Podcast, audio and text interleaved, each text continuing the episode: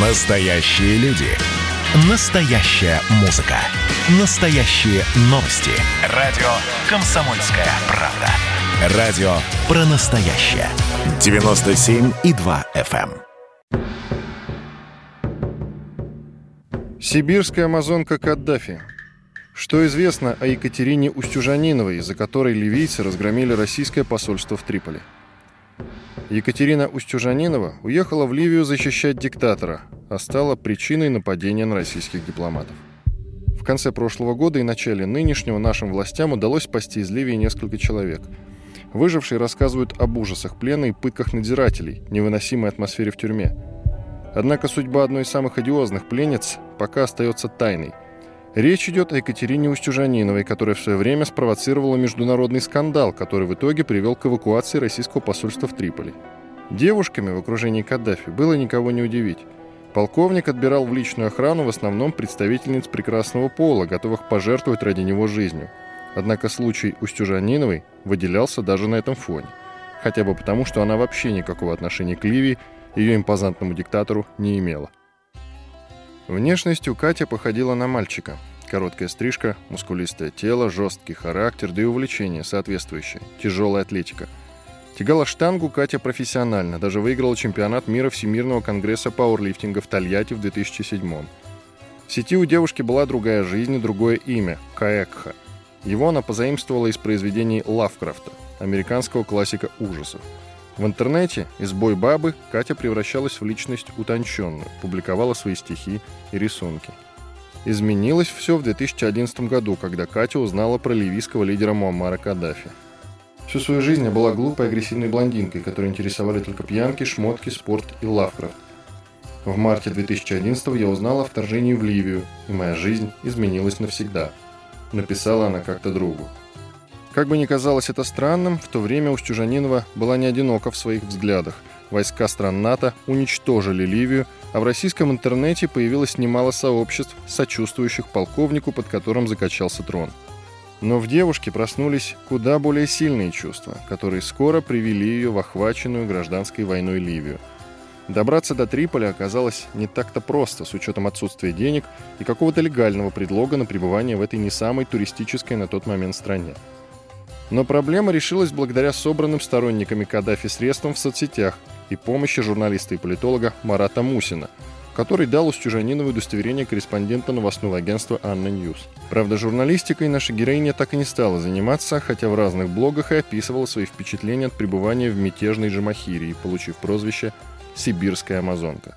Я очень часто слышу такое мнение, что якобы нам заплатили, что нам чуть ли не Каддафи платит за эти митинги. Или там, что мы все такие больные патриоты, которым лишь бы э, поддержать какого-нибудь там диктатора. Вот что я хочу сказать. Во-первых, мы люди все разные. Среди нас есть коммунисты, либералы, да, даже национал-либералы. Есть даже такое, скажем так, существо, как я. Я вообще не патриот.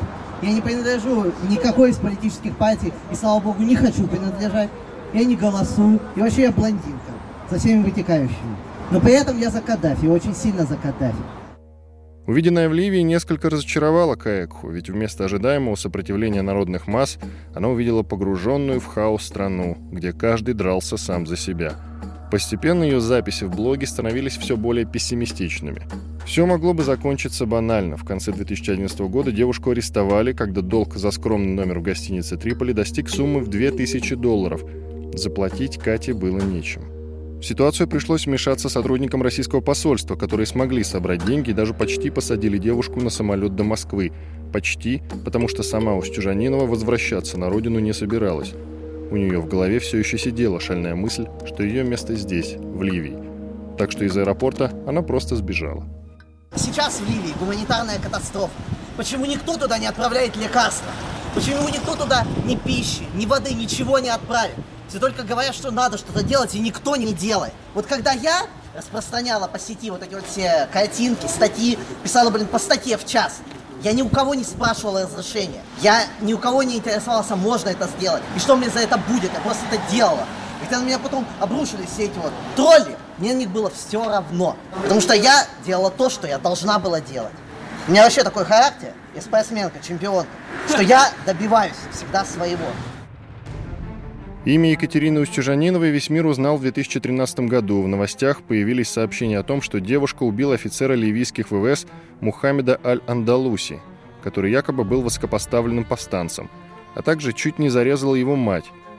Девушку задержали возле тела военного. На стене его дома было написано его кровью «Смерть крысам». Крысами сторонники Каддафи называли своих противников. Правда, это лишь одна из версий событий. Другие СМИ утверждают, что в момент гибели военного Катя была на другом конце города. Третьи писали, что если и убила, то это была не месть за свергнутого лидера Джамахири, а банальная бытовуха. Вроде как Каекха была практически женой офицера. А вот что мы знаем точно, так это к каким последствиям привело задержание Устюжаниновой. Местные боевики не стали разбираться в тонкостях, обвинили во всех грехах Россию и организовали нападение на посольство нашей страны в Триполи. К счастью, никто не пострадал, но диппредставительство спешно эвакуировали в Тунис. С той поры каких-либо новостей об Устюжаниновой практически не было. Несколько раз российские дипломаты заявляли о том, что девушка жива, и к ней регулярно наведываются консульские сотрудники. Последний раз МИД упоминал ее в 2016 году, когда, по словам посла Ивана Молоткова, девушка находилась в тюрьме и ожидала суда. При этом в конце прошлого года на родину вернулись российские социологи Максим Шугалей и Самер Суефан, которые провели в ливийском плену полтора года. В начале нынешнего января были освобождены трое россиян, задержанных во время плавания у берегов африканской страны. Проблема в том, что последние шесть лет власть в Ливии пребывает в настолько хаотичном состоянии, что провести адекватное расследование не так-то просто, а суды работают с перебоями. Например, Шугалею Суефану прокуратура предъявила обвинение только через год после задержания. Хотя даже в случае вынесения обвинительного приговора спасти наших граждан Ливии еще можно. Пример тому Владимир Долгов и Александр Шадров, одного из которых в 2011 году военный трибунал приговорил к пожизненному заключению, а второго к 10 годам каторги – Несмотря на это, отечественный МИД смог добиться пересмотра дела и отмены приговора.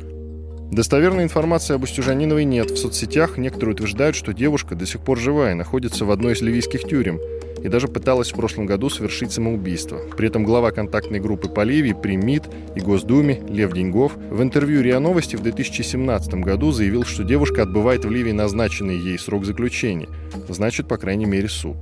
Прошлом году наш министр иностранных дел Сергей Лавров говорил, что Россия надеется снова открыть посольство в Триполи.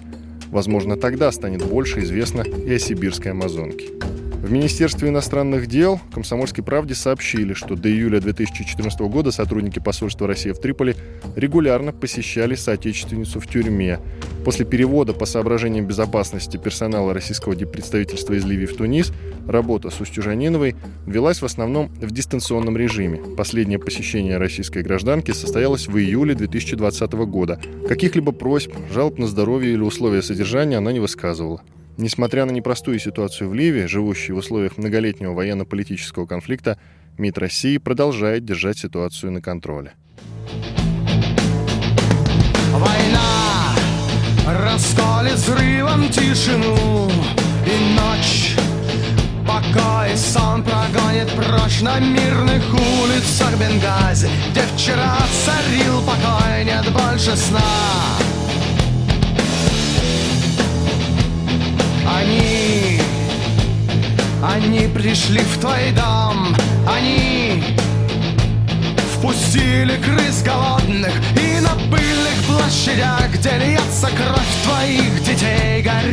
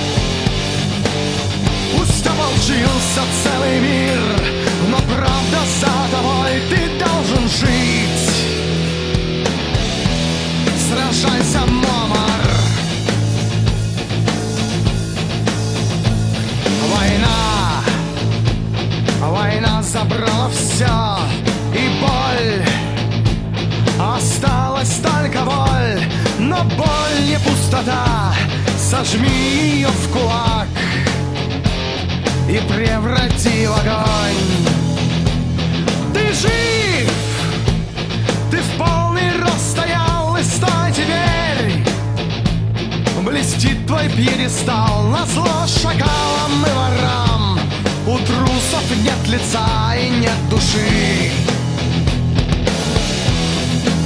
А ты дыши тем сладким воздухом свободы Что остался на душе и будто льется через край. Идет стрельба и льются слезы Но в глазах застыл гранит. Теперь я точно знаю, правда победит